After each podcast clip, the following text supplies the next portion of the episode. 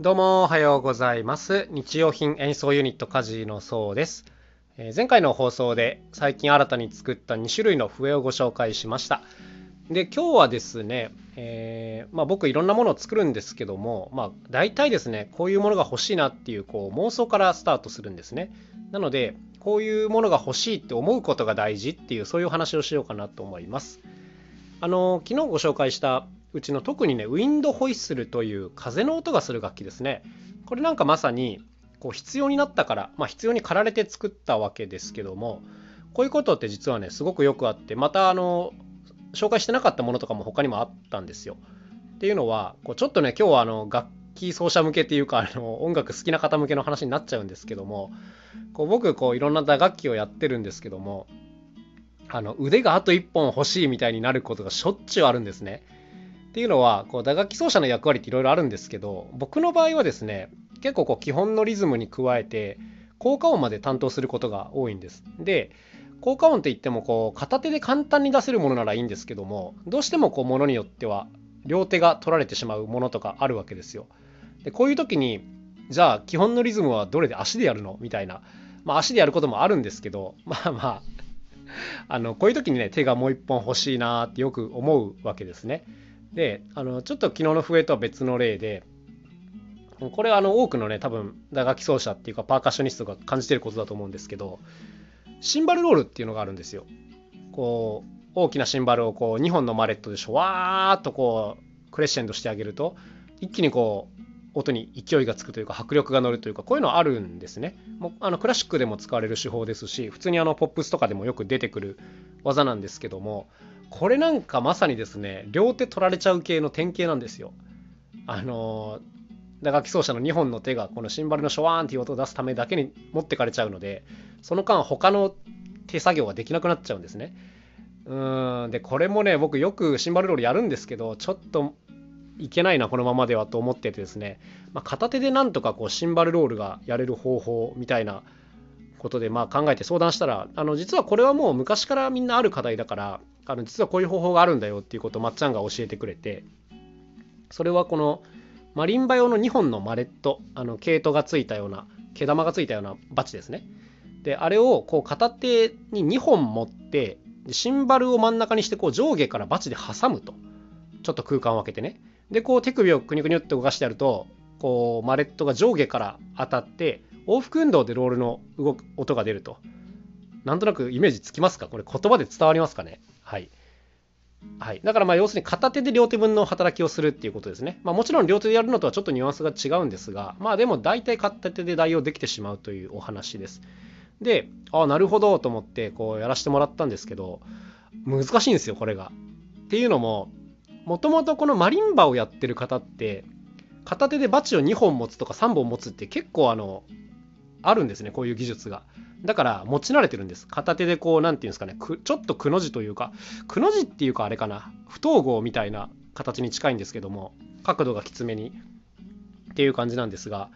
だいたい片手でこう間に指を挟んで2本持つのとかに慣れてらっしゃる。でその2本をこうカタカタっとこう動かすのも慣れていらっしゃるんですけど当然僕は今までそんな道通っていませんからなかなかこうできなくて持ち方が安定しないんですよね。で結局バチがブレてしまってなんかどうもこう上手にできないなみたいな、うん、感じだったんですよねでまあそれがその日は課題だなと思って帰ったんですけども、まあ、翌日でもあれはちょっとできないとやっぱりこう演奏にちょっと差し支えが出るなと思いましてまあいろいろ考えてみたんですけどもとりあえずあの案その1はスティック2本をもうゴム紐で束ねてしまうと。要するに自分の手でこう安定させて持とうとするからダメなわけで、何ていうんですか、もうある程度固めてしまえば自分のコントロールする必要ないわけじゃないですか。でやってみたんですけど、これもちょっといまいちで、何ていうんですかね、バチの開き具合が途中で変えていけないと、なんかこう上手にロールできないっていう感じなんですよ。この辺はちょっと難しいところなんですけども、だから完全に固めてしまってはダメ。うんただそこでまあ折衷案みたいなのを考えまして、まあ、ゴム紐をですねバチの端っこにだけちょっとだけつけときましてあとはこう間に指を挟んで指の本数で開閉具合をコントロールするという一応こういう方式が扱えそうだなと思ったので一応これを取り入れてみましたね。うん、だから完全にこうフリーな状態から指で持ってるわけじゃないんですけどちょっとこうゴム紐の支えを借りつつ指で開け具合をコントロールするというこういう感じです。であとはこうもう一個別の課題でこう僕がやっぱその上手にコントロールできないからなんですけどもバチのこの毛玉の部分じゃなくて柄の部分が結構シンバルに当たっちゃうんですよ。でカツカツカツって音が出ちゃう。でこうショワーンって滑らかにいきたいのにカツカツって音が出ちゃってこうどうもうまくいかないなっていうところであの気づいたんですけどこれは毛玉が小さすぎるのが問題だなっていうことに気づいたんですよ。でじゃどうしたかっていうとこの毛玉って普通丸いんですけどもこれがすごくね細長いマレットがあれば多分絵に当たりにくくなるっていう風にまあ、感じたんですね。僕はですけど、はい、なのでこの柄の長いマレットが必要だなと思ってこう芯を自分で巻いてその上にこう毛糸を巻いて何ていうかこう細長い頭があるマレットみたいなこういうのを2本作りました。でやったらあのちょっとコントロールが荒くてもこうカツって音が出ないっていうもう素敵な片手シンバルロール専用マレットが完成みたいな風でうまくいきましたね。はい。あのこういったものも最近実は開発しておりました。まあ楽器というほどではないのであえてその楽器図鑑とかには載せていないんですけどもこういったちょっとした問題を解決するものみたいなものはね結構あの日々細やかに作っていたりします。でこういうのもやっぱりあの僕思うんですけどあのこういうのあるといいなっていうところから全部スタートしてるんですね。だってあの何ですかマリンバができる方はそんな装置なくてもできるんだから多分必要と思わないはずなんですけど僕はあのマリンバができないのであのこれを一から練習するよりもちょっと道具の力を上手に使って解決した方が早いっていう、まあ、こういう思考なんですね。だからあの早く解決できる方法を探すわけですよ、うん、まあ安易だなとも思うんですけども。でもやっぱこう必要は発明の母っていう言葉がありますけどこれまさにその通りだなと思ってましてこういうのがやりたいな。いやなんとかできるはずだっていうこういうのがねすごい大事かなというふうに思ってます。何らか多分やりようはあると。